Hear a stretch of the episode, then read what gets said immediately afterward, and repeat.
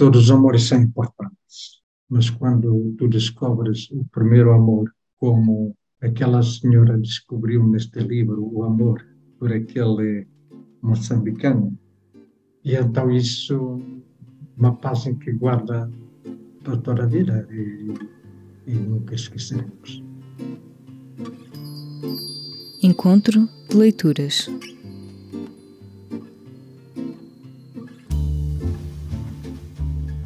No dia 8 de novembro, o convidado do encontro de leituras foi o escritor timorense Luís Cardoso.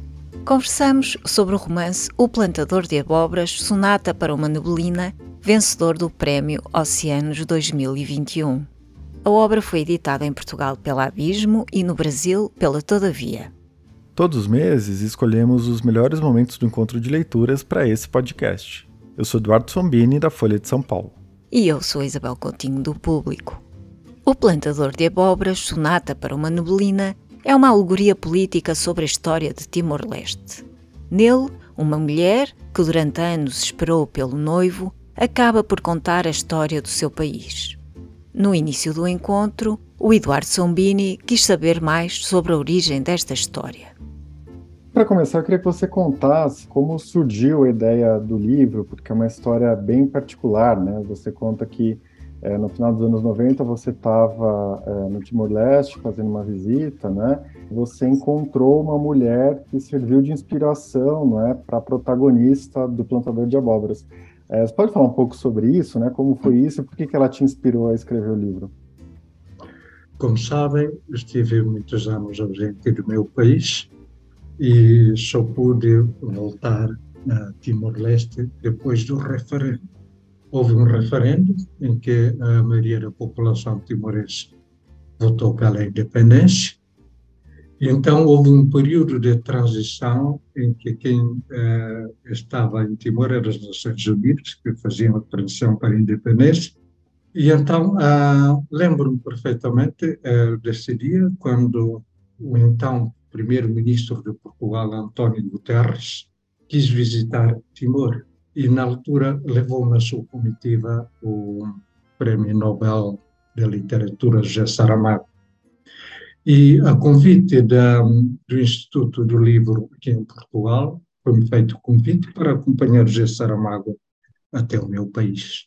E de facto foi uma viagem extremamente boa, porque ah, no início da viagem eu tinha medo de José Saramago, porque para mim, José Saramago era um profeta, era aquele que falava lá do alto, o Zaratrusta, que aparecia lá no alto da montanha para falar para o povo. E, de facto, eh, durante toda a viagem, apercebi-me de uma outra pessoa que encontrei, que era um companheiro de viagem, e normalmente os companheiros de viagem são. Uh, vamos encontrando sempre particularidades que apreciamos nas pessoas principalmente nos viajantes. E, de facto, para além da sua grande obra, encontrei uma pessoa também extraordinária, que eu não conhecia, porque a pessoa que eu conhecia aqui em Lisboa era somente através da televisão, através dos jornais, através dos livros, mas nunca a pessoa em si. E gostei imenso de conhecer a pessoa. De tal forma que no fim da viagem, no início, eu tratava por senhor José Saramago, e no fim da viagem eu já o tratava por Zé, Zé por aqui, Zé por ali, portanto foi uma viagem muito boa nesse sentido. E de facto, quando chegamos lá, uh, Saramago era uma personalidade, nós em Timor-Leste tínhamos dois uh, homens que eram do Prémio Nobel da Paz, mas pronto, houve ali em determinado momento os nobres todos, os nobéis, ou nobres todos juntos. E de facto uh, houve fomos às montanhas. Saramago percorreu quase todo o país, umas vezes de helicóptero, outras vezes de carro, as montanhas. E num determinado momento eu afastei-me para um sítio que para mim era um sítio da minha memória da infância, por onde eu passava. E estava tudo em ruínas, portanto era uma antiga pousada portuguesa que estava toda em ruínas. E fiquei ali porque era um sítio bonito, a olhar para as montanhas, eh, com um silêncio profundo, e no meio das ruínas aparece uma senhora que começou a falar. Começou a falar para as montanhas, Portanto, supostamente uma doida, que as pessoas são, que falava para as montanhas, mas estava a contar toda a história de Timor para eu ouvir. Começou primeiro por uma, sabendo que aquela zona, a zona de Manafai, houve uma revolta tremenda em 1912 contra os portugueses, uma rebelião que participaram os meus avós. E, de facto, ela começou a contar história, mas normalmente quando se conta uma história, conta-se de uma forma sequencial, com as datas todas seguidas, mas o que, é, o que ela fez foi contar uma história de uma forma circular, ia ao extremo e voltava outra vez e iniciava, e de cada vez que ela iniciava a circunferência, introduzia um facto novo, portanto, como se ela quisesse convidar-me também para este momento que ela estava a viajar pelo tempo pela história de Timor. E contou precisamente sobre a história da revolta de Manfai. E depois, numa outra fase, contou também a história. O Timor, Timor é um pequeno país, mas teve muitas guerras invasões. A primeira invasão foi precisamente a invasão portuguesa, claro.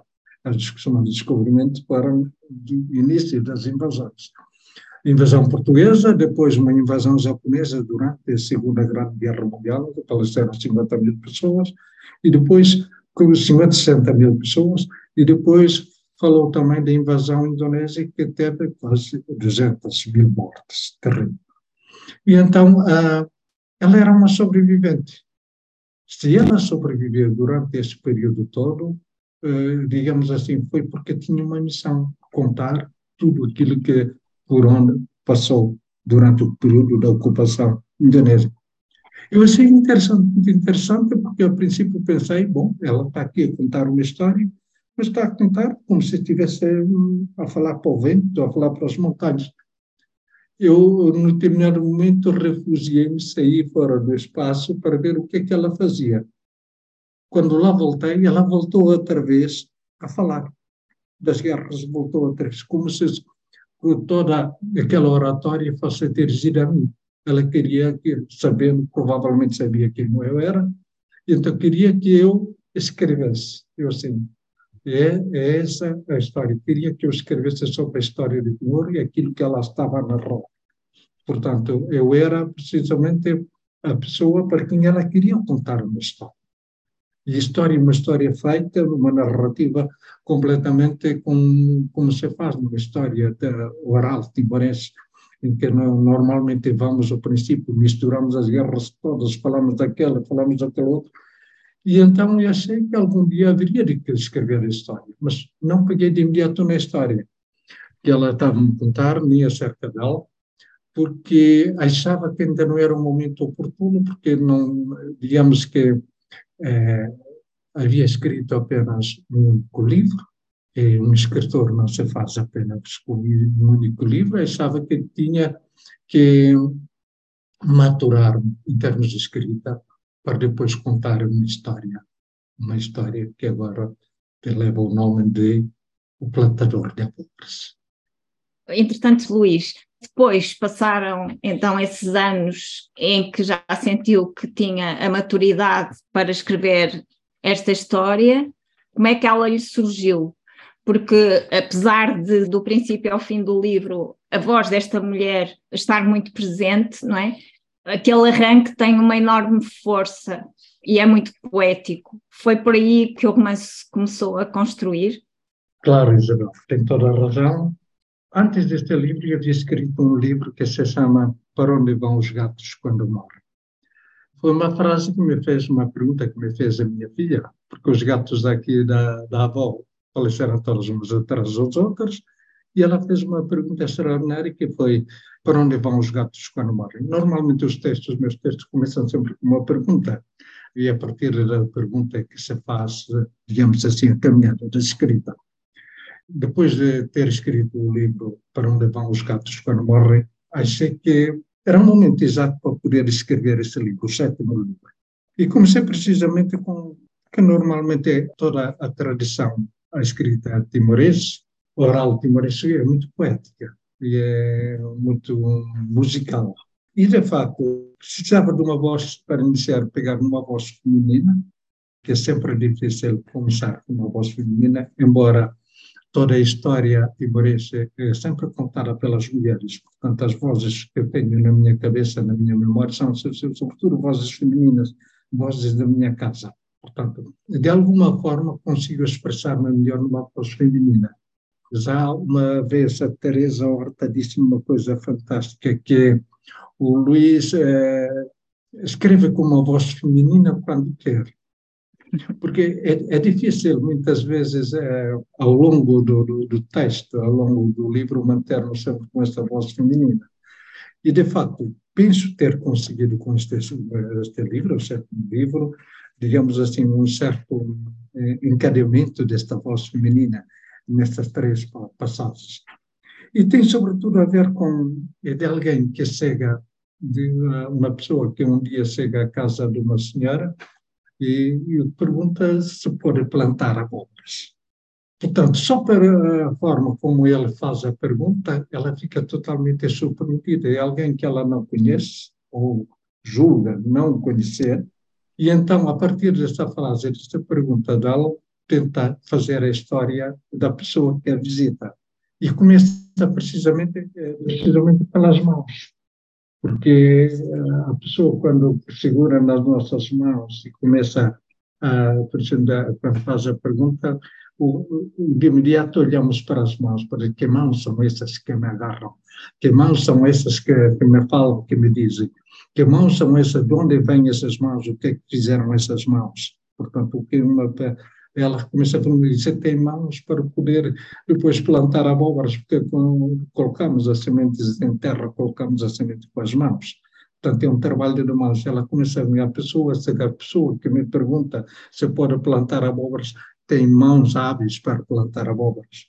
E começa a fazer o historial destas mãos que sei de onde, de onde uh, que essa pessoa surgiu, se tens, mas como eu, tendo as mãos finas, as mãos do padre, as mãos do seminarista, achava pronto que não era alguém que tivesse vindo do, do sítio, era alguém que tivesse estudado, por isso tivesse poupado as suas mãos, porque as mãos dele andaram pela escrita.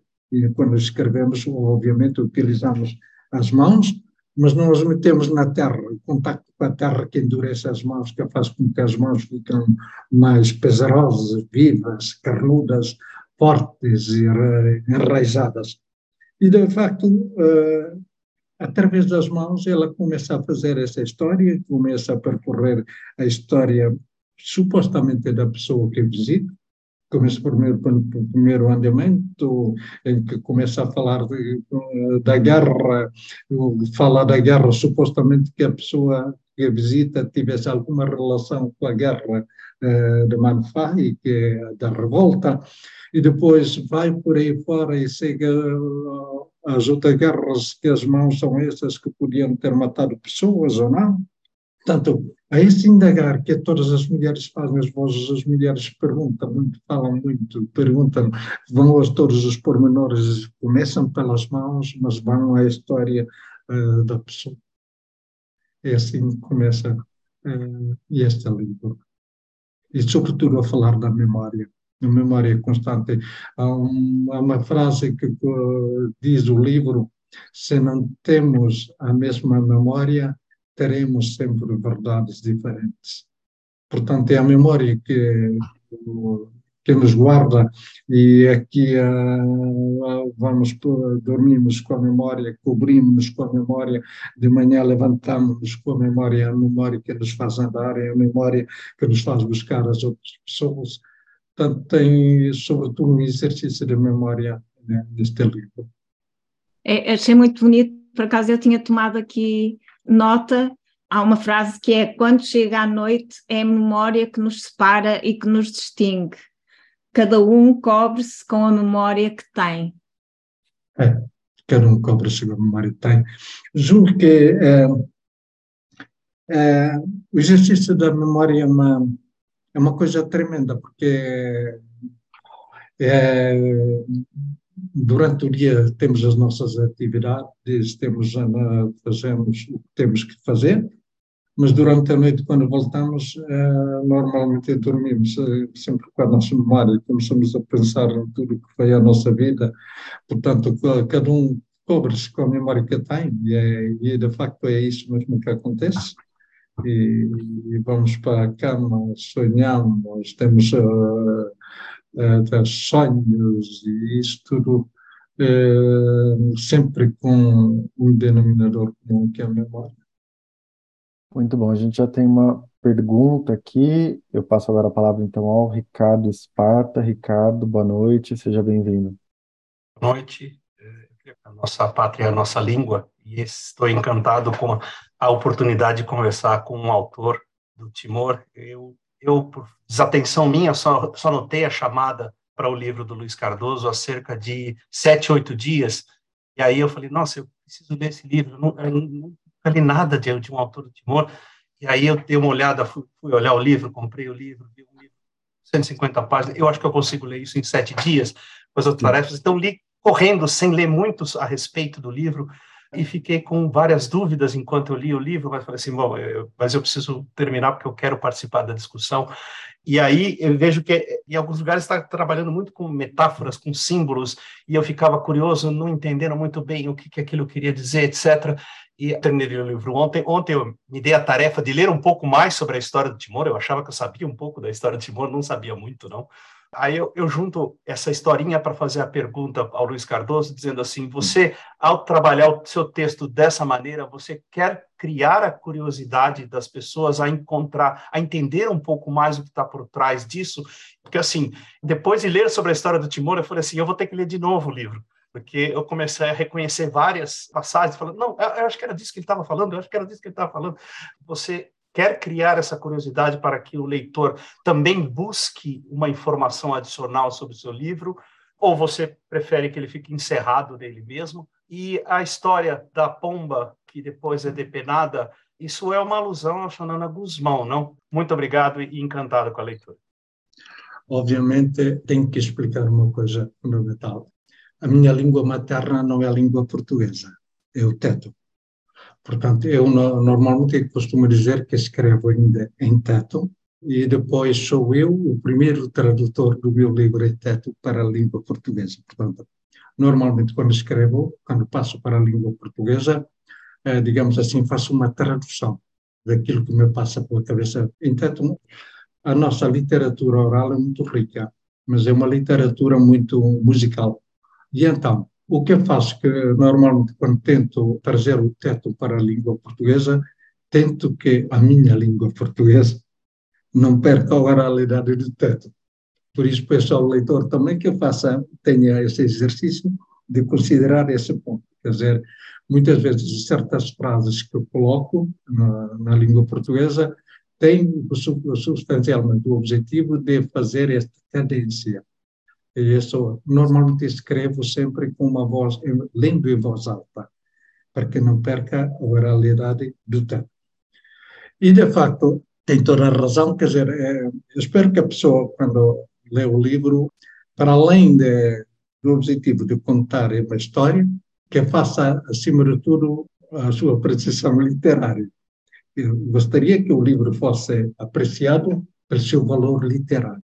E creio que foi isso que o júri teve em consideração por dar-me o Prémio Oceanos pelo seu valor literário. Segundo, todo o livro tem por trás, assim como eu disse anteriormente, que o Saramago, os livros de Saramago e Saramago, quer dizer, muitas vezes por trás dos livros estão a história da pessoa e por trás da história da pessoa está a história de um país.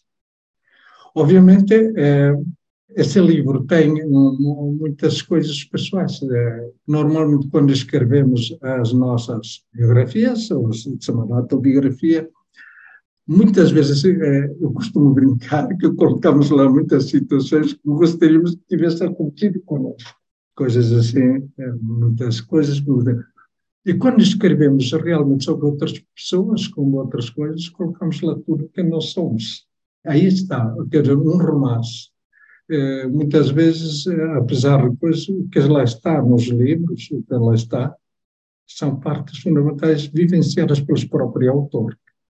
Aí está, podemos muitas vezes também, através dos livros, descobrir quem é o autor e a história que está também, a história do país. Realmente, quando li Memorial do Convento, li eh, fundamentalmente pela história, mas depois tive que ler a história de Portugal para melhor compreender o memorial de convento. Portanto, fundamentalmente respondendo à sua questão, gostaria que o livro uh, fosse primeiro uh, como um romance. Desse ponto de vista é que eu gostaria. E depois, por uh, acredito que os leitores também, a partir deste livro, poderão ganhar o gosto em tentar entender a história de Timor, porque este livro, não sendo um livro, um romance uh, histórico, tem, sobretudo, bases fundamentais que têm a ver com a história de Timor. São três ocupações de Timor: a ocupação portuguesa, a ocupação japonesa e a ocupação indonésia. E todas essas situações foram trágicas para, para Timor. E então, uh, a sua pergunta tem uh, relevância na medida em que você foi procurar a história de Timor, saber mais a história de Timor, fico feliz por isso. Então. Luiz, é, você estava falando antes né, da memória, que obviamente é um dos eixos do seu livro, e eu fiquei pensando numa resenha do Alcir Pécora, que saiu na Folha um tempo atrás, né, uma coisa que me chamou a atenção em que ele diz que o seu livro ele é pacifista, conciliador, e que você revisita, né, por meio do enredo do livro, você revisita eventos do passado, mas que de alguma maneira você tem pressa, é, o livro, na verdade, né, tem pressa em deixar isso no passado, né, não ficar é, cavocando o que aconteceu. Então eu fiquei pensando em alguns é, episódios da sua narrativa, né, por exemplo, a gente não fica sabendo o que aconteceu com o avô e com a avó, concretamente, né? a sua protagonista não descobre quem matou o pai, ela não faz é, questão de descobrir o que aconteceu concretamente, né? É, naquele momento que eles deixam o, o cafezal, a casa que foi queimada, né? É, eles seguem sempre em frente, né? Sem tentar saber o que aconteceu, sem tentar é, se vingar, sem tentar qualquer coisa nesse sentido, né? Então, é, eu queria te pedir para falar um pouco sobre isso, né? Essa ideia de que as memórias elas têm esse peso, elas têm essa importância, que elas nos constituem versus o que aparece um, um certo impulso, né, em seguir em frente, em deixar para trás, já que o passado é tão cheio de tragédias, né? Como que você pensa essa essa tensão? Obviamente eu não concordo com muita coisa que ele diz, absolutamente, porque lhe falta também alguns dados históricos, que eu fui o diplomata da resistência timorense em Portugal, eu gostaria que ele me tivesse feito as perguntas antes de fazer a sua crítica literária. Eu provavelmente teria explicado melhor as coisas e ele escreveria certamente outra, uh, teria feito uma outra abordagem sobre o livro. E, de facto, tem toda a razão quando me pergunta o que é que é feito dos avós. Há uma história dos avós, o avô que era um soldado de Moçambique Durante a Guerra Colonial, o Estado português serviu-se dos uh, chamados soldados landis de Moçambique, que foram para Timor para, para o termo na altura que se usava, a pacificação do território. E essa pacificação foi feita de uma forma tremendamente violenta pelos soldados que foram de Moçambique, eram chamados soldados landins. E então, acontece que esses eh, soldados que foram para Timor, fim da guerra, porque conseguiram vencer a guerra, o, Portugal venceu a guerra, não voltaram para Moçambique. Muitos ficaram em Timor, aliás, o livro retrata no primeiro argumento sobre isso, de alguém que decide ficar em Timor, que quer plantar uh, café. E ficou a plantar café, construir o seu próprio cafezal. Acontece que, eh, pronto, aí está a memória, a memória das pessoas, ela mesmo que depois tivesse uma vida normal, a memória das pessoas o remetia para um tempo de violência em que ele foi protagonista. E, de facto, nas situações históricas, muitas vezes, passado algum tempo, essas coisas voltam. A memória traz de volta esses tempos de violência, as pessoas voltam a assumir isso e muitas vezes têm, digamos assim, um certo contra a presença dessas pessoas, porque lembravam um tempo difícil que foi o tempo da matança. Acontece que muitas dessas pessoas, os soldados moçambicanos, ficaram lá e casaram. Eu tenho primos que são descendentes precisamente desses moçambicanos. Na maioria das vezes, o que acontecia, como eles não podiam voltar para Moçambique, muitas vezes entravam pela mata dentro e desapareciam. Como é que desapareciam? Se suicidavam. Punham uma corda no pescoço, matavam-se e morriam. Como sou pacifista no termo daquilo que diz o, o crítico, não quis pôr esta cena que achava horrível de alguém que, que se suicida. Eu sempre lutei pela vida, pela vida do meu povo. Durante esses anos todos que tive na resistência, foi sempre vida. Eu não eh, tinha um certo pudor de colocar alguém a se suicidar lá, entrando pela mata dentro e se suicidar. Porque muitos soldados moçambicanos fizeram isso. Então, o que é que eu faço? Que ele queria regressar a Moçambique e desaparecia no mato, na floresta, que é uma forma, sem dizer, tivesse morrido tivesse feito outras coisas más a si próprio, como o suicídio. E eu tenho o pudor de falar de suicídio. Um dos escritores que descreve isso muito bem, eu podia ter feito isso, mas não fiz, por uma questão de pudor pessoal do, do autor. E então coloquei justamente como se eles desaparecessem no mato. Um, eu vi este livro como uma crítica à perda de inocência de um, claro. de um país. E quando estava a ler, apesar de ser um livro completamente diferente, o último livro que eu tinha, que eu tinha lido foram as crónicas do lugar do povo mais feliz da Terra, do Prémio Nobel do Olso Inca. Apesar de serem livros completamente diferentes, fazem o retrato de um país de longe. É alguém que está fora e que faz um, um retrato impiedoso muitas vezes. O Luís não respondeu há bocado em relação ao Xanana sim, Guzmão. Sim, sim. sim. Uh... Quer que eu responda? Uh, não sei. Uh, o plantador de, de, abóboras, a história do plantador de abóboras tem uma história também, não é? Tem, tem, tem sim. Tem, tem, tem senhor. O, o, nome tem a ver com, uma vez, uma, um jornalista fez a pergunta ao Xanana Guzmão sobre o que, que ele iria fazer depois de fazer parte da política da resistência, tendo a independência feita, o que, que ele queria fazer. E ele disse plantar abóboras. Só que Sanana Guzmão nunca mais foi plantar abóboras, porque é um, neste momento é a pessoa que toma conta quase do, do petróleo de Timor.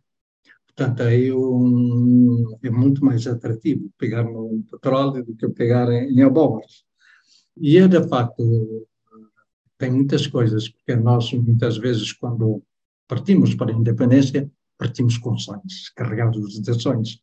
O que acontece muitas vezes, é, o pragmatismo muitas vezes faz com que a nossa bagagem de sonhos vamos é, despejando ao longo do tempo, à medida que vamos caminhando, e quando chegamos lá ao sítio, ao local exato, ficamos apenas com o pragmatismo e sem sonhos. O pragmatismo muitas vezes tem a ver com uma má condução má visão. Sanana teve uma visão fantástica sobre o país antes da independência e depois da independência perdeu todos esses sonhos, do meu ponto de vista. E digo isso com muita mágoa, porque era uma das pessoas que todas as pessoas projetavam no seu imaginário que algum dia pudesse ser um Nelson Mandela, Timor, alguém que viesse com referência moral, porque foi uma pessoa que lutou muito durante o seu tempo, o tempo da renúncia, uma pessoa brilhante, que se perdeu. Perdeu quando deixou os sonhos e começou a tomar conta do petróleo. Começou a ser muito mais pragmático as coisas, com o dinheiro, para onde vai o dinheiro, as obras, eh, as estradas, as infraestruturas e os sonhos, onde ficaram os sonhos. Como disseste muito bem, eh, perdemos a inocência toda o Estado. Quando éramos apenas uns lutadores pela independência, estávamos numa inocência tremenda. Mas quando passamos a ser pessoas do Estado, muitas vezes o Estado come-nos, o Estado mata as pessoas, mata os sonhos. E muitas vezes estas pessoas também, muitas vezes se deixam arrastar nos jogos do, do Estado, porque o Estado é uma coisa muito opaca, nunca sabemos o que está por trás do Estado, o que move o Estado. E então uh, tem a ver, sobretudo, sobre o estado de alguém, porque veja o seguinte: a senhora está lá em cima, recebe uma visita de uma pessoa, provavelmente de alguém que não ficou, não ficou na cidade. Podia ter ficado na cidade de alguém, mas é que ficou magoado com tudo que passou. Este alguém era, que depois no livro será revelado, que era o Sancho Paz. Normalmente as histórias, todas as histórias têm os seus Dom Quixotes, né? de alguém, os aventureiros vão para a frente, mas nunca alguém quis ser na história do Sancho Panza, porque é uma figura, digamos assim, que é jocosa, ninguém quer ser Sancho Panza. Mas ele, durante todo o seu tempo, ao longo de toda a história, ele quis ser sempre Sancho alguém que estava sempre à procura do seu uh, Dom Quixote. Se leram bem o livro, desde o princípio, que ele procurou sempre através de determinadas figuras. Primeiro era um pastor, né? de alguém que pregava, tinha uma igreja, e depois foi através dos sucessivos líderes, e ao longo de toda essa resistência toda foi conhecendo os líderes todos da resistência, o último dos quais é o Xanano Guzmão. E ele, ao chegar, abandonar tudo, quando podia ter tudo, virou-se para as montanhas e queria ir plantar abóboras, porque há uma desilusão que ele passa porque uma tremenda desilusão sobre os sonhos, quando perdemos os sonhos, perdemos também a memória. Passamos a ser apenas o presente e o futuro, e o futuro e o presente e o futuro normalmente está ligado sobretudo a questão económica, o dinheiro, presente e o dinheiro, e o futuro será o dinheiro, o que é que faremos com esse dinheiro que temos, que de um momento para outro nos para a mão. Provavelmente muitos dos países ocidentais gostariam de ter o dinheiro, quer dizer, que não é cobrado dos impostos é o dinheiro que acordamos e que está, está lá. Todos os anos esse dinheiro entra nos cofres do Estado sem que o cidadão tivesse pago, digamos assim, não diretamente com os seus impostos. É um dinheiro que entra todos os anos sem nenhum esforço. E então, uh, um, um, um, político que tem a sua, uh, nas suas mãos esse dinheiro todo, o dinheiro que não lhe custou ganhar, começa o desbaste de dinheiro é? o desperdício que fizemos durante estes 20 anos com esse dinheiro. Para onde foram, foi todo esse dinheiro? Quando, no fim de contas, a miséria continua, em Timor continua a haver miséria, para os que visitem Timor, e aconselho que visitem, vão ver que continua a haver a mesma miséria. São os poucos que estão na cidade, principalmente de uma elite, que continua a ter todos os recursos para poder ver melhor, e alguns deles são ricos. Como dizia o Couto, Há países que, em vez de produzirem riqueza, produzem ricos. E nós também, durante esses últimos 20 anos, produzimos ricos. Isto porque as pessoas perderam os seus sonhos, perderam a inocência, passaram a ser muito mais pragmáticas. O pragmatismo tem a ver com o dinheiro, a posse de dinheiro, a busca de dinheiro e a forma como utilizar esse dinheiro.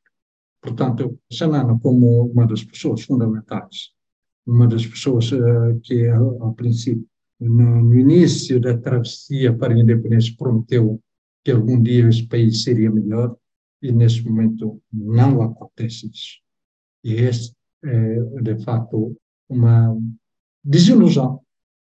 As desilusões muitas vezes são boas, porque no fim de contas nos permite pensar que fizemos algo de errado e que as coisas não correram bem e temos que consertar, encontrar um rumo para este país. Obrigada, Luís. Uh, vou passar então agora a palavra ao Francisco Calheiros. Bem-vindo, Francisco. Oh, boa noite, tudo bom? Como é que vocês estão? Eu, eu, li o livro, gostei muito. Eu queria colocar questões assim rapidamente, né? A primeira não é tanto a ver com o livro, mas com a literatura timorense, ou seja, não se escreve na língua local. Eu achei interessante que você falou que primeiro escreve na língua timorense e depois traduziu para o português não se dita diretamente na língua timorense e depois apareceriam traduções para o português, para o espanhol, para o inglês, sei lá, quer dizer, como é que a sociedade timorense vê uh, uh, essa questão, não é? A segunda questão que eu gostaria de colocar, uma coisa que me chamou a atenção, foi o vestido de noiva, né? E é uhum. interessante porque a, a, a heroína, vamos assim chamá-la, é uma mulher aparentemente independente, uma mulher que vive sozinha, que pinta, tem uma formação intelectual muito boa e ao mesmo ao mesmo tempo ela se prenda a esse vestido de noiva que no meu quer ver eu estou falando como uma pessoa que mora em São Paulo eu não conheço a cultura timorense. Poderia estar falando uma grande bobagem. É uma é, o vestido de noiva é um significado que liga a mulher a uma situação de, de subalternidade etc Bom, em primeiro lugar, a, a minha escrita começou sobretudo com a língua portuguesa. Como sabe, eh, aprendi a escrever na escola primária, fazendo as chamadas redações, composições em, em, em, língua portuguesa. Portanto, a escrita tem a ver com a língua portuguesa, porque é, o téton era uma língua essencialmente oral, e ainda hoje é.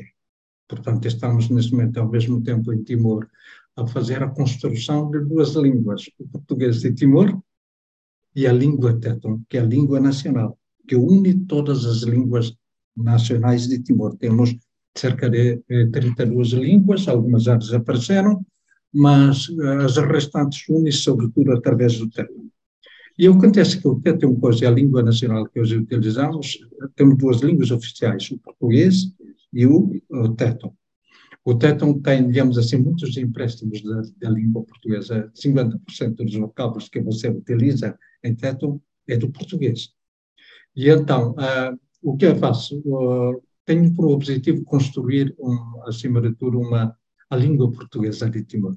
É, vocês têm a língua portuguesa do Brasil, e, é, obviamente, nós em Timor não falaremos o português do Brasil, não falaremos o português de Portugal, ou de Angola, ou de Moçambique, falaremos sobretudo o português de Timor. E esse português de Timor tem, sobretudo, uma relação muito íntima com o teto. Aliás, muitos uh, linguistas, linguistas, disseram que uh, na, na construção do teto como língua em Timor, língua oficial, o português iria ajudar imenso na medida que o português, sendo uma língua já definida, uh, acertada, o teto poderia utilizar o português como cavalo para se construir.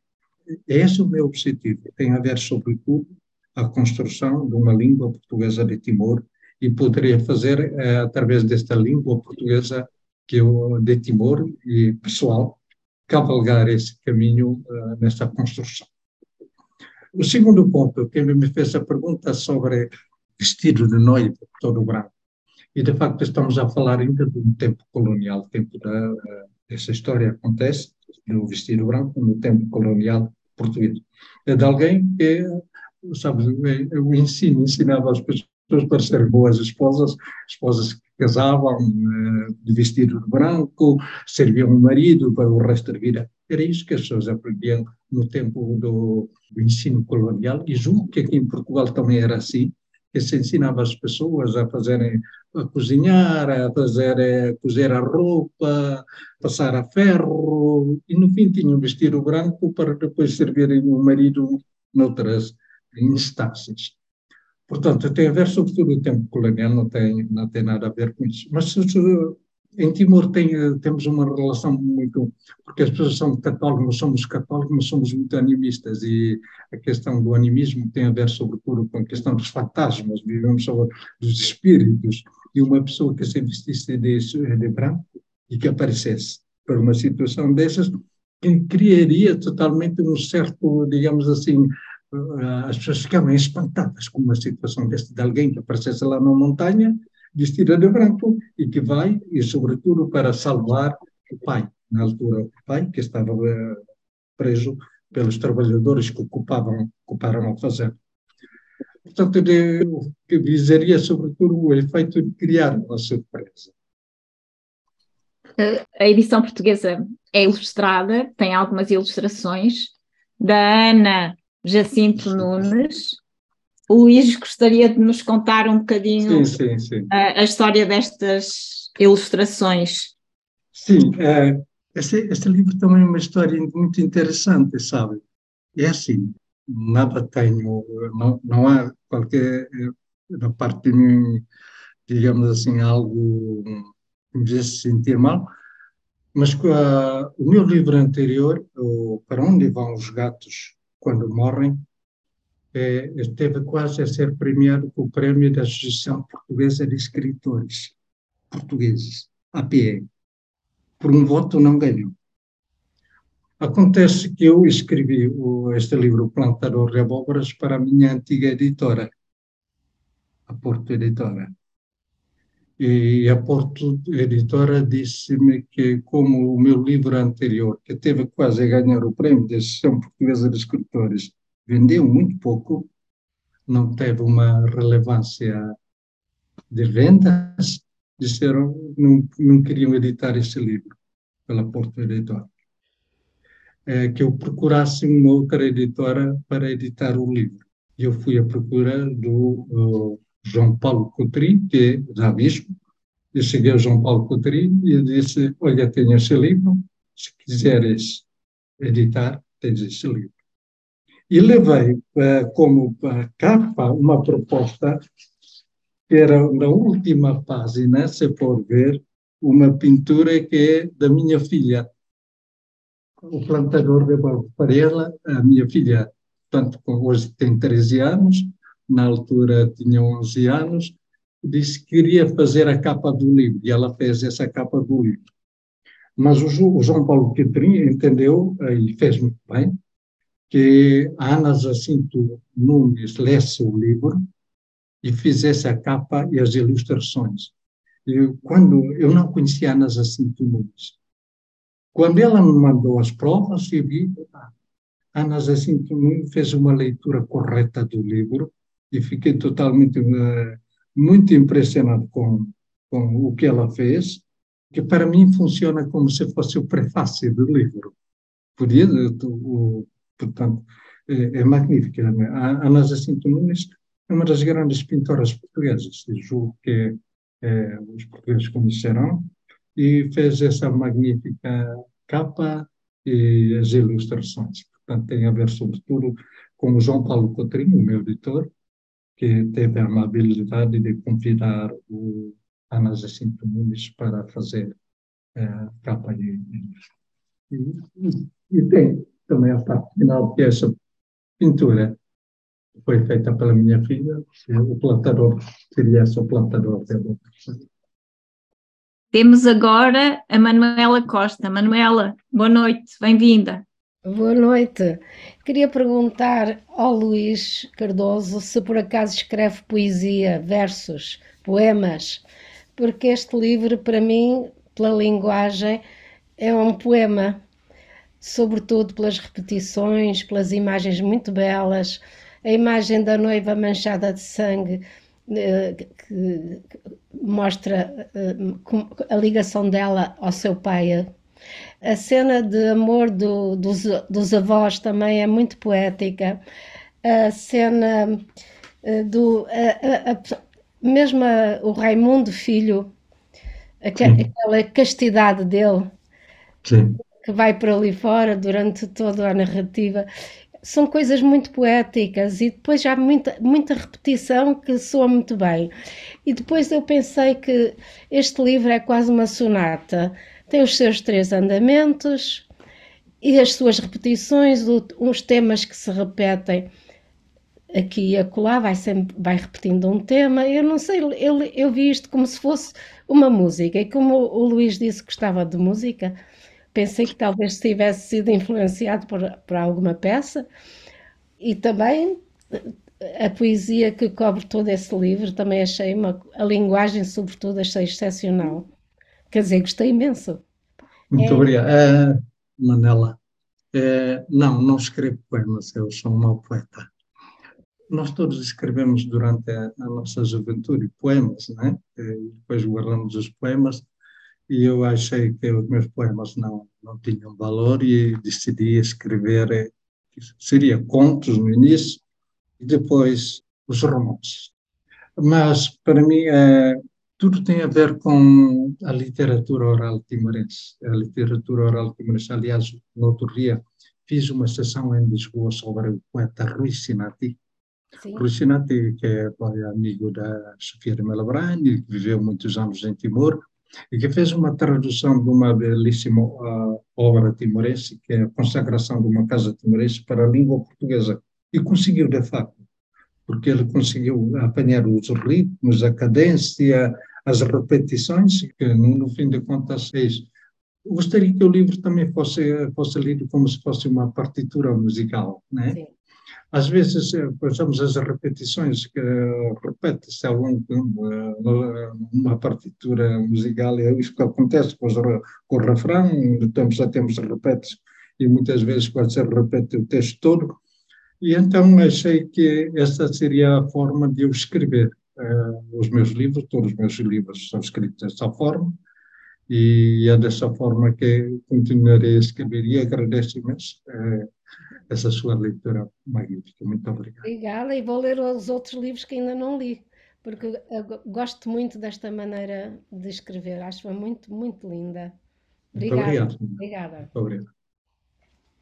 Bom, eu vou passar então a palavra para Maria Eugênia. Maria Eugênia, boa noite, seja muito bem-vinda. Boa noite. Eu fui a Timor em 2011. Estávamos okay. em Timor no ah. dia em que foi a um, desmobilização das Falitil. Até assistimos à cerimónia, gostámos imenso de Timor. Pensámos que naquela altura, se fôssemos mais novas, porque éramos professoras, engrossaríamos Sim. o grupo das colegas que já lá estavam. Um, Encontrei-me aqui no Jardim dos Heróis, uh, noutros pontos, o entrar pela ilha dentro, no, no jipe do senhor Rui, que nos transportou, no tempo em que ainda andavam os jipes da ONU, não é? Sim, aqueles sim. jipes verdeados com aqueles nomes. Portanto, ao ler, uh, atrás do Hotel Timor era uma feira de artesanato que nós fomos e gostámos e que adquirimos tecidos de lá, aquela feira muito confusa que havia fora dessa feira de artesanato, quer dizer, revi muitos momentos e com muito gosto através do seu livro. A Manuela falou na parte de desenvolvimento da narrativa nos três andamentos, eh, falaram na parte poética, tudo isto como se fosse, podia ser o desenvolvimento de um poema. Alguém escreveu ali a parte circular pelas repetições, repete várias vezes da parte hum, irónica, sei lá, que, que, nos faz sorrir. É, o Raimundo todo vestido de branco quis ser um senhor comendador, é, muito bonito, com chapéu e tudo, mas descalço, não é só que tinha uns óculos escuros e quis se ver ao espelho. Mas o máximo para mim foram aqueles que estavam em fila com a senhora que jogava nas duas fronteiras a ver se conseguia ter a segunda criança. Então os nomes que escolheu são o máximo, quer dizer, era o das terras de Miranda, mas ele afinal não tinha terras. Uhum. O do entroncamento, que era um fenómeno. O do fado de Coimbra e a saudade. Mas aquele que fez tão rapidinho, não é? Esse do entroncamento, que ela nem deu que ele se tivesse ido embora, e afinal acabou por ser o que efetivamente deu origem à narradora. Isto é o máximo, quer dizer, são, para amenizar tudo o resto, bom, são algumas notas, só para dizer que foi com muito gosto que li o seu livro. Boa noite, eu, obrigada. Eu, eu agradeço imenso, Maria Eugênia, magnífico, muito obrigado pela sua leitura. Acontece que eu não saí de Timor. Muitas pessoas me perguntam, tantos anos fora, e a pessoa que está fora ter essa visão crítica sobre o seu país, costumo dizer que eu não saí do meu país, apenas ausentei Apenas ausentei. Porque eu continuo a viver sempre todos os problemas do meu país eh, e muitas vezes há certas situações que precisam um certo distanciamento. Muitos amigos que estão em Timor me dizem tem essa possibilidade do distanciamento e permitir, digamos assim, uma análise mais correta sobre a situação.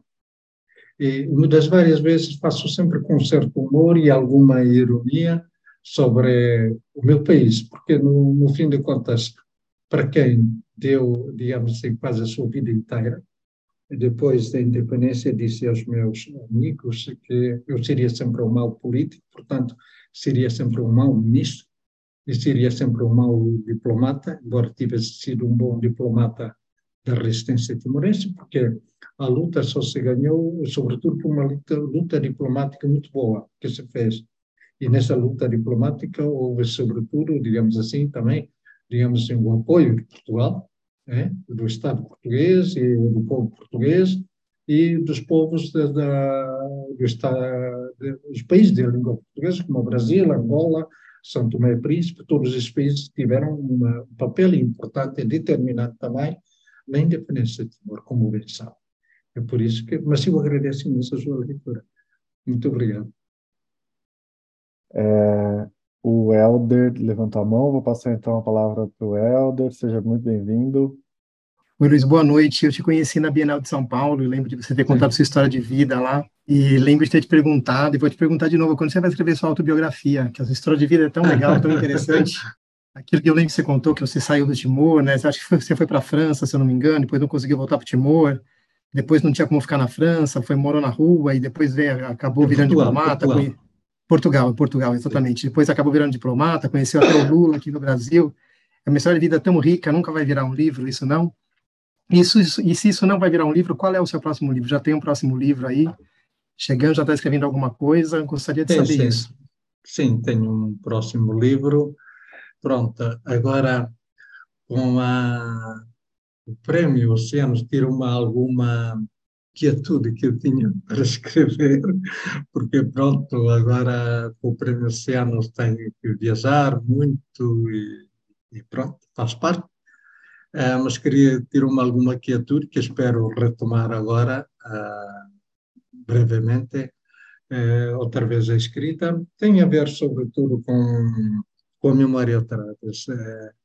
no fim de contas, tenho uma memória de elefante. No outro dia, numa sessão sobre Saramago, aqui em Oeiras, com o professor Carlos Reis, foi-me feita uma pergunta se eu gostaria de escrever sobre o local onde estou, portanto, em Oeiras. Eu disse que não, eh, porque o filão que eu tenho para falar de Timor, eh, ainda tenho muita coisa para falar sobre Timor, sobre o meu país, e penso que escrevo melhor com alguma mais sinceridade quando ah, falo, escrevo sobre o meu país. Normalmente, quando falamos dos outros países, muitas vezes eh, estamos pisamos terrenos movediços, porque tenho algum receio em, falar dos outros países. Por isso que eu acho que o terreno onde é melhor piso é o meu país, são histórias do meu país, e ainda tenho muita coisa para contar. E tem a ver, tem um título, já o próximo livro, que se chama o Hotel Timor. Normalmente, o Hotel Timor é o hotel que está lá em Timor, que toda a gente visita, tanto como muitos sabem muito bem a Maria Eugênia, onde passa por lá toda a gente, qualquer um que entra em Timor vai para o Hotel Timor, quando sai do Hotel Timor, quando sai de Timor, passa por o Hotel Timor, como se possa, digamos assim, uh, não sei se esse é o termo é correto, digamos assim, o local de passagem, né? para quem entra e, e para quem sai. E, e, normalmente, para um, um, bom observador, no Hotel Timor passa-se lá tudo. Se quer saber sobre a política, se quer saber sobre as influências estrangeiras, se quer saber, passa tudo, se passa no Hotel Timor. E normalmente os escritores têm sempre uma coisa de escrever sobre algo que se passa no hotel. É, o hotel, que é, no fim de contas, pode muito, muitas coisas ser o, país, é? representa muitas coisas que se passam no país. E então tem uma história, mas ainda estou no início e espero concluir o mais rápido possível. Por acaso, em São Paulo, na Bienal, não tive nessa sessão. Ah, foi uma sessão magnífica com o escritor da Amazônia, nativo, em que ele cantou as canções uh, dele e eu cantei as canções, uma canção de Timor. Portanto, foi, digamos assim, uma troca uh, relativamente uh, através do canto. E foi, foi mesmo bonito. Agora, no livro uh, tem uma situação que, principalmente, agora volta ao crítico literário que fez a crítica no, no Jornal de São Paulo, e ele dizia que a canção era, disse de uma forma um bocado displicente relativamente a uma canção que eu pus, que será, será, whatever will be, will be. Que será, será, é relativamente a esta canção. Não foi posta por acaso para convencer o público. A minha mãe cantava esta canção quando eu era bebê. E esta canção, ela, ela ouvia de um, de, um, de, um, de um, Nós dizíamos que era o capitão chinês. Era alguém que uh, tinha, tinha posses e tinha um gramafone. E então, uh, nós não tínhamos, não ouvíamos aquilo que ele tocava. E uma das canções que ela ouvia era precisamente que será, será, whatever will be, will be. A minha mãe não sabia dizer isso, mas a canção ficou sempre na minha cabeça. Lembro-me eh, dela embalar os meus irmãos e cantar esta canção, que será, será, whatever will be, will. Portanto, como disse, muitas, muitas das coisas que, que aparecem têm sobretudo a ver com referências pessoais não foram postas ao acaso, não estão lá para convencer, digamos, um leitor a ter piedade, uma coisa assim. Não, tem a ver com uma história real. A minha mãe cantava esta canção, a minha mãe embalava os meus, nós éramos 11 irmãos, e ela embalava uh, os meus irmãos cantando esta canção. Por isso decidi, achei que era, seria uma coisa memorável por uh, a minha tia, que é a tia dela, a cantar esta canção, que será, será, Tal como imagino o roubo do Dom Quixote. É isso mesmo. Mas o Dom Quixote também tem a ver com. Eu estive num, num seminário uh, dos jesuítas. E, os jesuítas eram os jesuítas franceses, portugueses e espanhóis. O jesuíta espanhol teve este livro mesmo. Eu fiquei com o livro em Timor. Quando me mandaram fora do seminário, fiquei com o livro e decidi trazer o livro Dom Quixote, precisamente a primeira vez que eu li o Dom Quixote foi em língua espanhola, não foi em português, foi em língua espanhola. E decidi trazer para este, digamos assim, para o plantador de abóboras, todas estas minhas referências de infância, do tempo da juventude.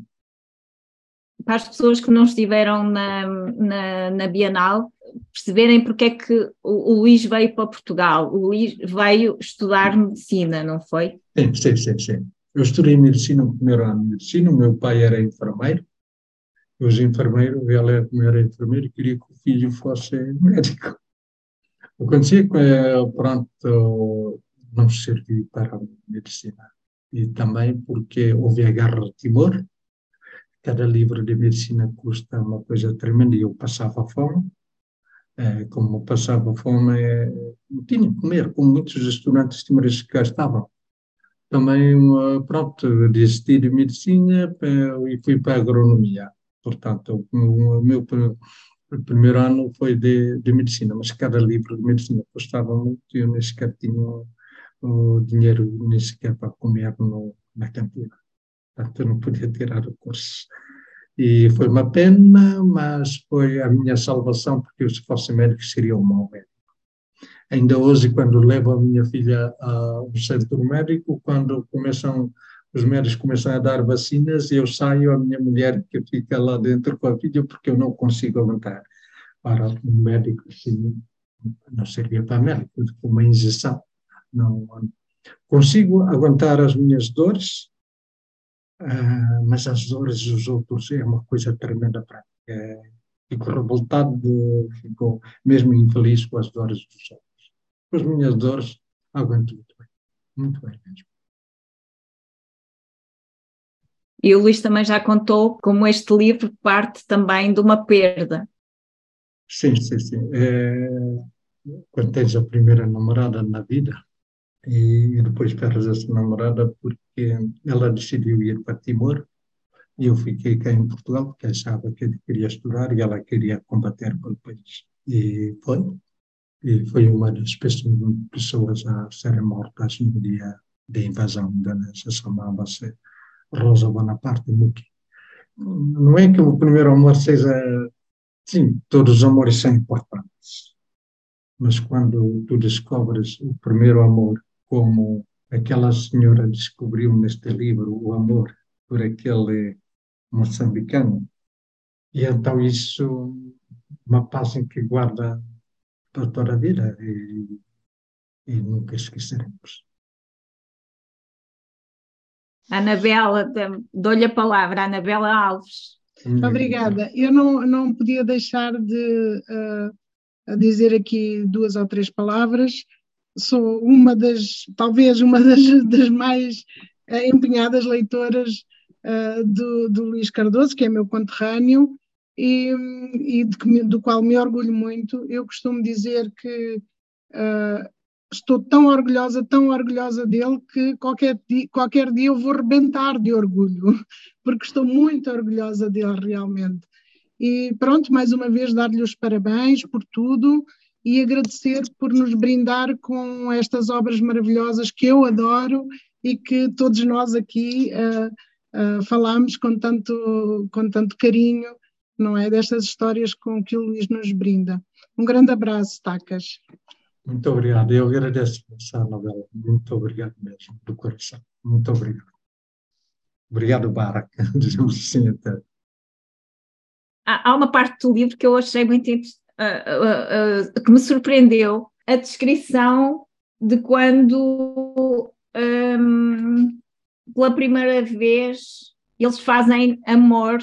vou ler aqui uma parte. Ele pegou nas mãos dela, guias e dedos finos, e orientou-as pelo seu corpo como um anfitrião que mostrava a uma visitante como era a África. Gostava, gostava que o Luís falasse um bocadinho desta imagem e porque é que e desta cena e do significado dela. Sim, sim, sim, sim. De, de facto, é, toda a gente, há muitas pessoas, no, no outro dia falando com a Lídia Jorge, ela também voltou a pegar, pronto, uma das cenas que mais lhe tocou e guardou sobre o livro é, é precisamente esta cena do, de quando ela, o, no fim de contas, o amor é sempre a primeira coisa é com que a gente é, recebe uma pessoa em casa. É? Não acredito o ato em si, mas o amor que a gente transmite. Quando uma pessoa nos entra em casa, e se nós aceitamos essa pessoa, transmitimos logo um certo, um certo amor. E, e, de facto, os procedimentos todos que, quando convidamos alguém para a nossa casa, é precisamente é, é, dessa forma. A gente primeiro mostra, temos que mostrar assim a pessoa, quer, quer seja a casa, quer o país, mostrar as, as partes mais belas, as partes mais tocantes eh, nossas a esta pessoa. E, de facto, foi, é isto que ela faz no livro. Portanto, isso tem a ver com ela, quando o, o, o aceita como marido, como alguém que toma conta dela, estava percebendo no início, não concretizou esse ato todo que ele esperou durante tanto tempo. E quando concretiza, é, digamos assim, desta forma, desta forma em que ele, depois de certo tempo, é, em que eram impossibilitados de se tocarem, primeiro por causa da guerra, e a guerra e foi um ato, a relação dela com ele era uma relação de proteção, não era uma relação de amor. Foi ela, foi ele que a salvou da, da morte.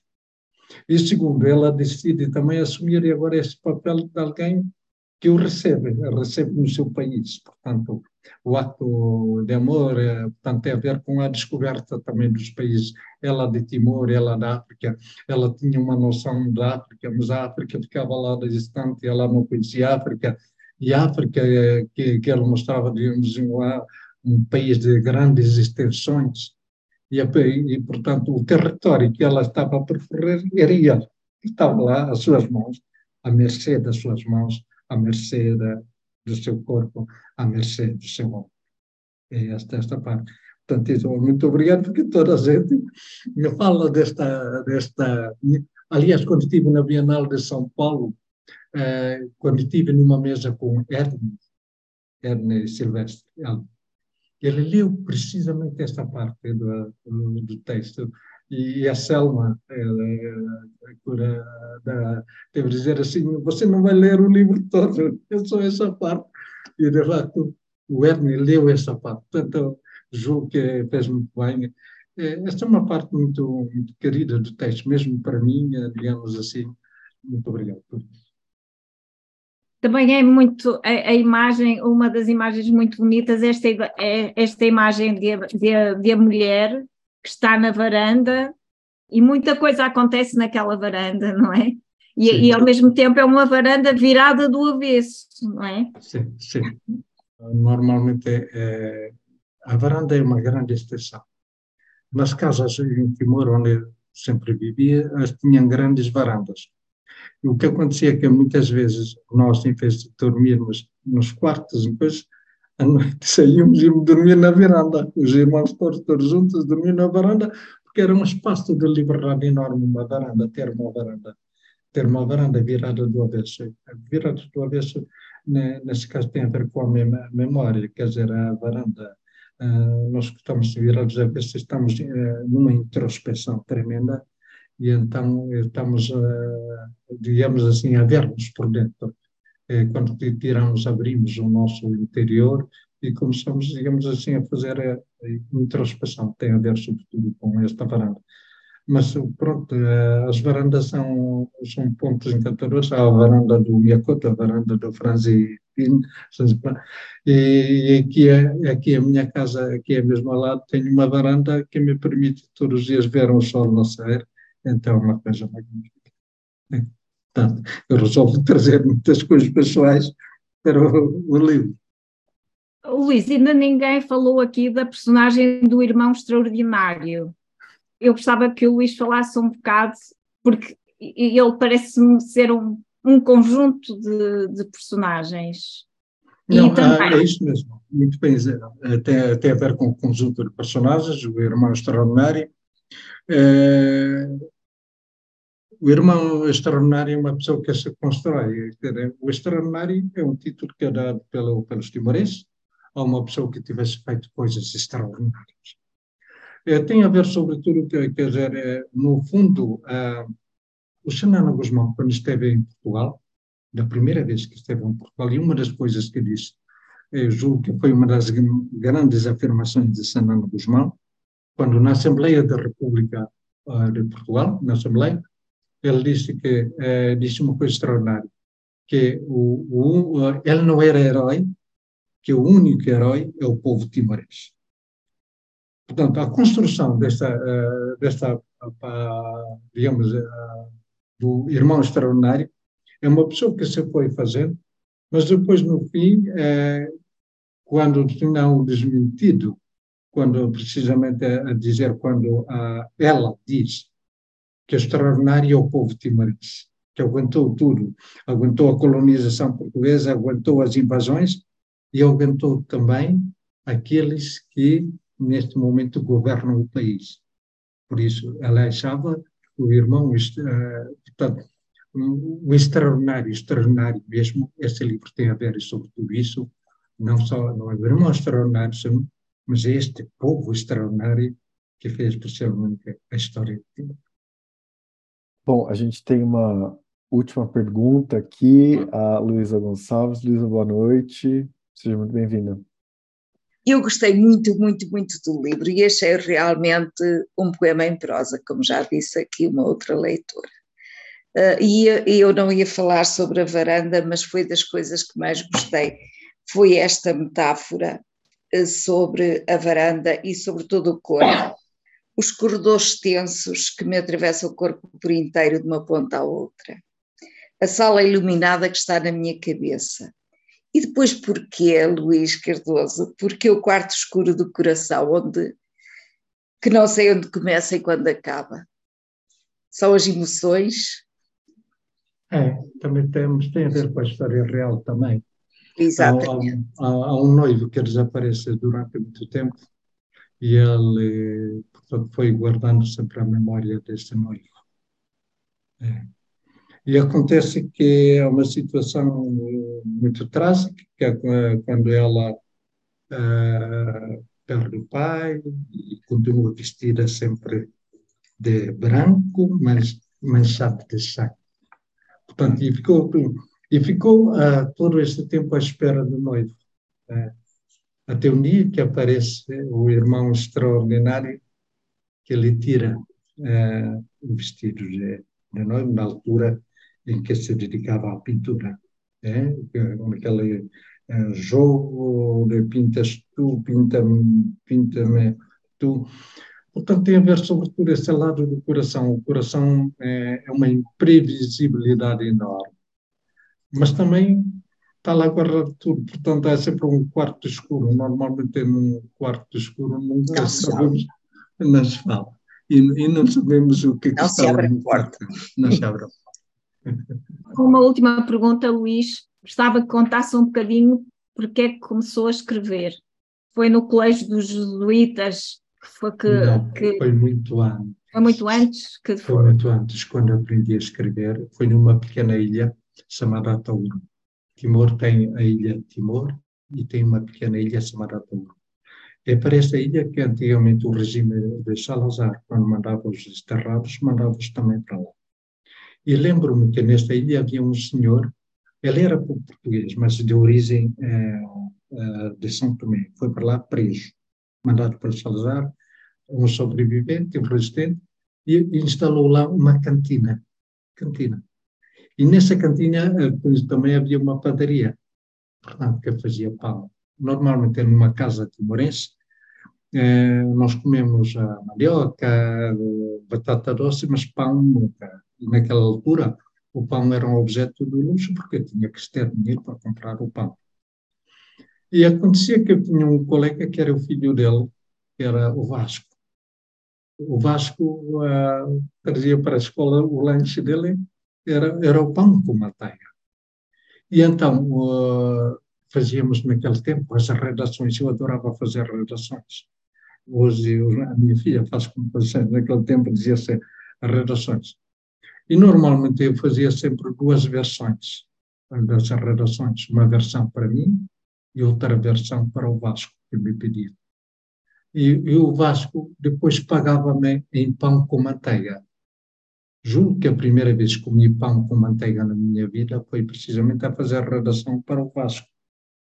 E uma das coisas mais interessantes é que ela chegava, ela tinha essa prerrogativa de chegar sempre atrasada às aulas. E quando ela entrava, a primeira vez que entrava, abria a porta, o que entrava primeiro não era o Vasco, mas era o cheiro do pão com manteiga. E ele, como ficava ao meu lado, entrava, sentava-se ao meu lado, e sem o professor ver, porque aquilo era negócios escuros, pegava no pão e empurrava assim para o meu lado da carteira o pão, pão com manteiga. Bom, era um pão daquele tempo em que se fazia o pão mesmo a sério, era um pão a sério, mesmo com manteiga. E o que acontecia é que, eh, pronto, eh, os meus colegas que lá estavam também nunca tinham possibilidade de comprar pão, repartíamos o pão com manteiga. Portanto, era um pão que eu eh, repartia por todos os meus colegas. Eu fui outra vez, depois da independência, à Ilha de Ataúro, e fui lá ver a carteira, onde eu me sentava, e precisamente ao lado do Vasco. O Vasco uh, faleceu pouco tempo em Timor. Houve uma professora de língua portuguesa que foi precisamente à Ilha de Ataúro. E quando foi à Ilha de Ataúro, leu o livro, A Crônica de uma Travessia, o meu primeiro livro, em que está lá o nome do Vasco. Então foi lá ter com o Vasco. E quando ela foi ter com o Vasco, quando lhe falou sobre eh, que o Vasco aparecia no meu livro Crônica de Travessia, o Vasco disse assim, foi buscar, foi lá, lá dentro, buscar uma fotocópia, eu disse, olha, eu já cá tenho eh, uma fotocópia da página do livro em que falo do Vasco. E precisamente narro precisamente essas é, coisas do, do Vasco, me dar o pão com manteiga. Portanto, eu costumo dizer que o, o Vasco foi o meu primeiro, a pessoa que ajuda alguém a, a se engarar numa coisa, como chama o meu primeiro... Mecenas. Mecenas. Mecenas, é isso mesmo.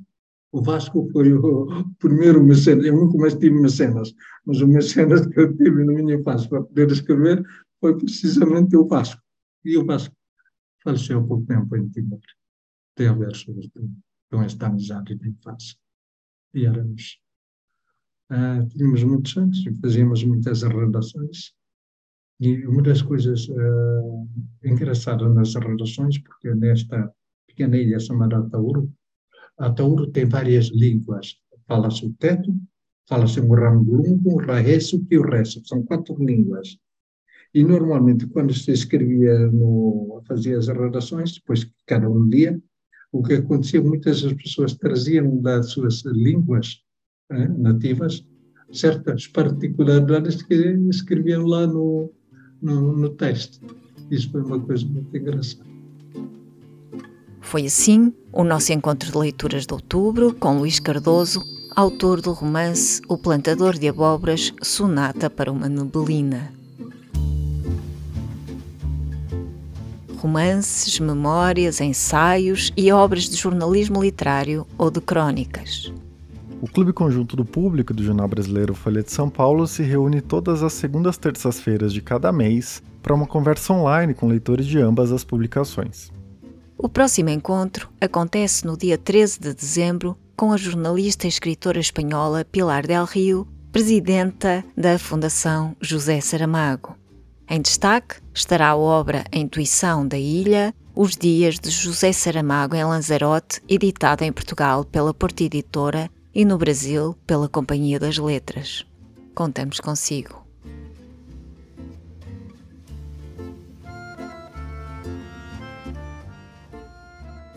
O público fica no ouvido.